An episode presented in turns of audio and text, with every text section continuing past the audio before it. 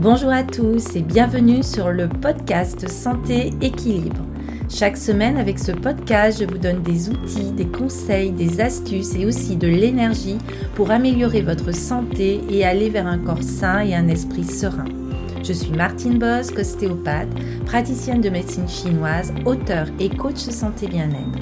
Vous pouvez me retrouver sur mon site internet www.equilibrenco.com. Alors mettez-vous à votre aise, installez-vous confortablement et c'est parti pour l'épisode du jour.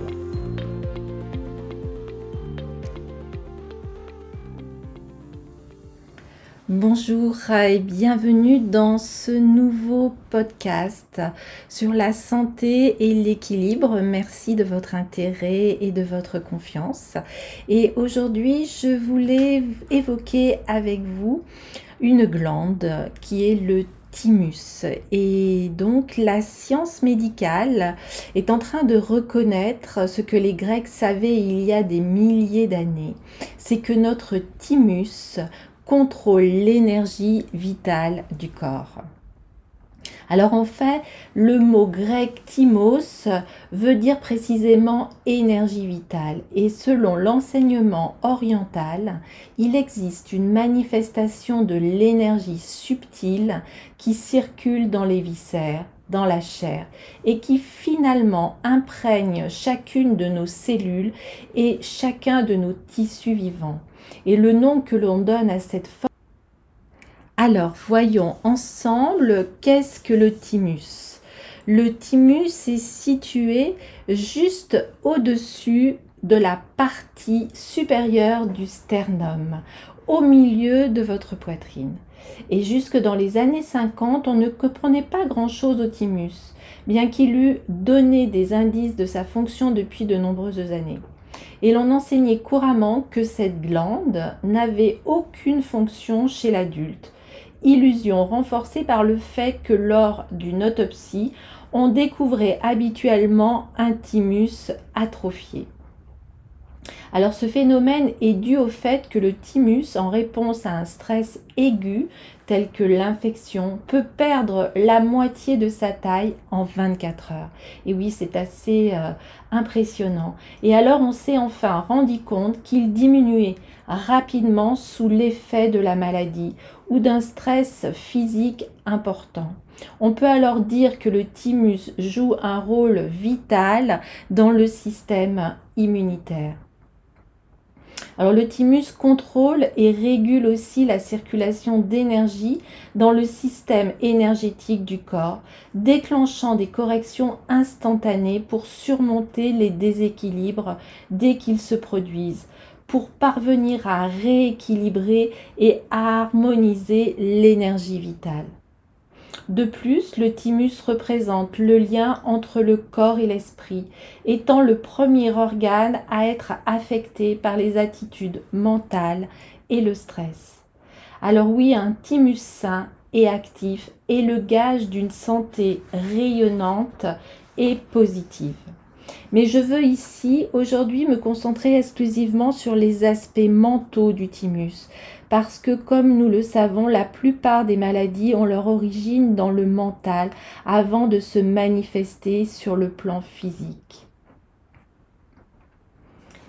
Alors la plupart des gens, lorsqu'ils sont confrontés à la tragédie, que ce soit une maladie personnelle ou la mort d'un proche, réagissent à l'événement par une sous-activité du thymus et donc une diminution de leur énergie vitale. Ils intensifient ainsi les processus pathologiques même qu'ils ont le plus souvent besoin de surmonter. Et une question importante est de savoir comment maintenir l'activité du thymus et le niveau d'énergie. Alors comme l'a démontré Anceli, la première réponse du corps au stress est l'atrophie du thymus. Mais c'est bien avant cette réaction physique que se produit une diminution immédiate de l'énergie vitale. En effet, le thymus présente une, réponse faible au moment où le stress est éliminé, la réponse du thymus est à nouveau forte. Donc dans tous les cas où nous découvrons un déséquilibre émotionnel ou un déséquilibre énergétique ou quelconque processus pathologique, nous, découvrons pardon, presque invariablement une réponse au thymus qui va être faible. Et la stimulation du thymus va produire un changement dans l'énergie vitale de l'individu.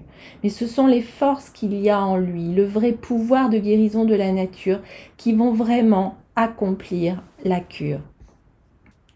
Alors on peut se poser la question de savoir comment nous savons que le thymus contrôle tout le système énergétique du corps. Alors lorsque nous apprenons à tester l'énergie dans les méridiens d'acupuncture, nous découvrons que tout méridien dont l'énergie se montre déséquilibrée est automatiquement corrigé et rééquilibré lorsque le thymus est stimulé. Qu'il soit stimulé d'ailleurs par les techniques comme la percussion du point du thymus ou par toute autre équilibration, les affirmations émotionnelles positives pour le thymus telles qu'elles sont, vous découvrirez toujours que cette stimulation provoque automatiquement une correction des déséquilibres énergétiques du corps. C'est pour ça que nous appelons le thymus l'interrupteur principal, le contrôleur central du système d'acupuncture du corps. En effet, le thymus reflète également notre volonté d'aller bien. Chaque fois que la réponse du thymus est faible, cela signifie que notre volonté d'aller bien est insuffisante. Notre énergie vitale n'est pas suffisamment élevée pour mettre en œuvre les processus de guérison. Et cette découverte a été très précieuse pour la pratique clinique. L'objectif premier du médecin doit être de stimuler la volonté du patient d'aller bien. Sinon, la seule chose que nous puissions faire et celle que la médecine semble en train de faire en ce moment, c'est produire une société de morts vivants.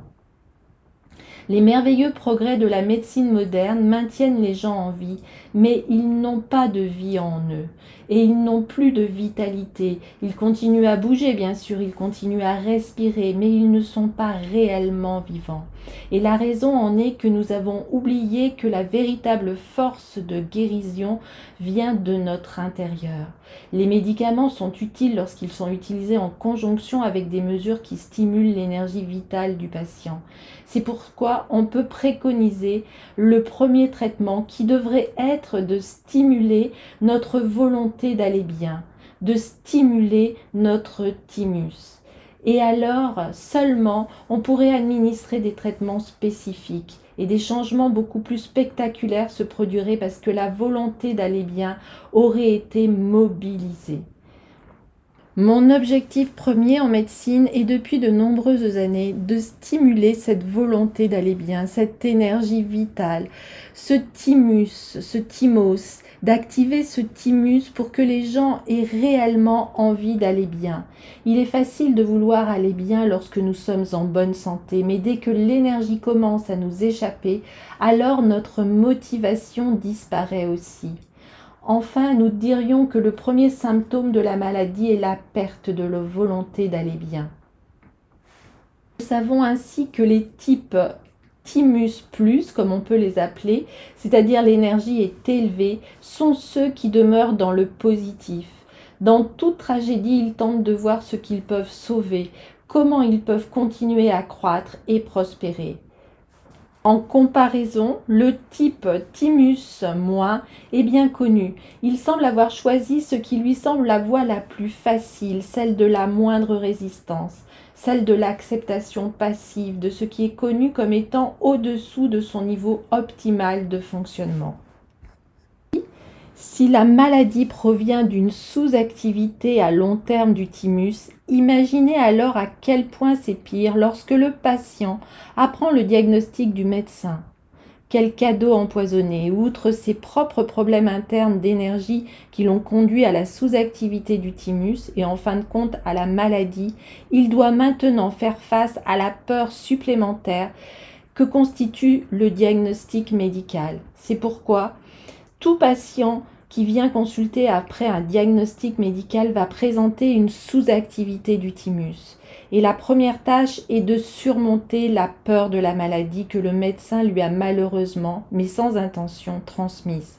Avant que cette peur ne soit acceptée et vaincue, il ne peut y avoir de volonté d'aller bien, parce que celle-ci signifie une conquête sur la peur, une conquête sur toutes les émotions négatives.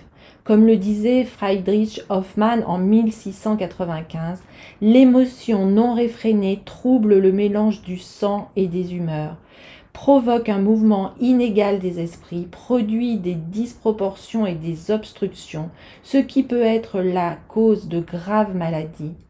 Ainsi rien ne raccourcit la vie ou n'augmente la maladie comme les émotions déformées.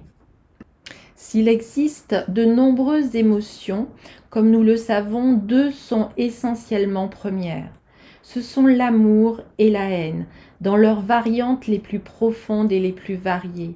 Et si chaque organe du corps est lié à une émotion spécifique que nous pourrions qualifier de superficielle, le thymus, le principal contrôleur de l'énergie vitale, sans que cela ne nous surprenne, est la glande qui est affectée par les émotions les plus profondes. Voilà qui est facile à démontrer. Vous n'avez qu'à tester quelqu'un et si la réponse du thymus est forte, lui demandez de penser à la haine. Et instantanément, nous verrons que la réponse du thymus sera faible. Et inversement, si vous testez quelqu'un dont la réponse est faible, demandez-lui de penser à quelqu'un qu'il aime et instantanément, la réponse du thymus sera forte. Il est donc logique que ces émotions fondamentales affectent le contrôleur central de notre énergie vitale. Faisons un pas de plus. Chaque fois, par exemple, que nous constatons un déséquilibre nouveau d'un méridien et un déséquilibre émotionnel associé, plus profondément nous découvrirons une sous-activité du thymus. Sous les émotions plus superficielles comme la joie et la gaieté, il y aura l'amour, et sous la tristesse et le malheur, il y aura une peur ou une haine latente et profonde. Ainsi, si les émotions prédominantes du thymus sont la haine et l'amour, il n'est pas surprenant que le geste suprême d'amour, celui de la mère qui ouvre les bras à son enfant pour l'embrasser, soit un geste qui renforce le thymus. On l'appelle même le geste d'Itimus.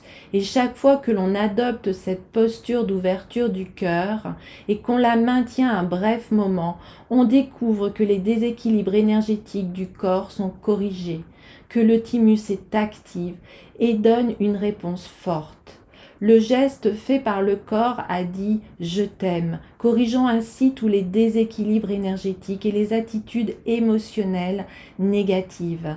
L'amour est donc vraiment la prévention, la santé Et ça, j'en ai déjà parlé dans d'autres podcasts que vous pourrez à nouveau réécouter. Inversement, si nous fermons les bras et refusons de nous ouvrir, nous nous détournons sans amour. Et ce geste négatif diminue notre énergie vitale. Peut-être est-ce la raison pour laquelle les momies égyptiennes étaient fréquemment placées dans cette posture. Nous avons appelé le geste du thymus actif le geste de la madone et celui du thymus inactif le geste de la momie égyptienne. Pour terminer ce podcast, j'aimerais vous citer euh, Octavio Paz qui dit Ce n'est pas seulement l'amour physique ou la sexualité, mais la notion d'amour, d'attraction que l'on éprouve pour une âme. Notre idée de l'amour se fonde sur le fait d'aimer pour toujours un être mortel, ce qui nous a rendu l'idée de la mort acceptable. C'est une façon de faire face à la mort. Si notre société veut se reconstruire, nous devons retrouver cette notion d'amour. Sinon, la vie va se transformer en désert et nous devons vraiment tous, chacun à notre niveau, réinventer l'amour. Voilà pour cet épisode sur le thymus, sur l'amour.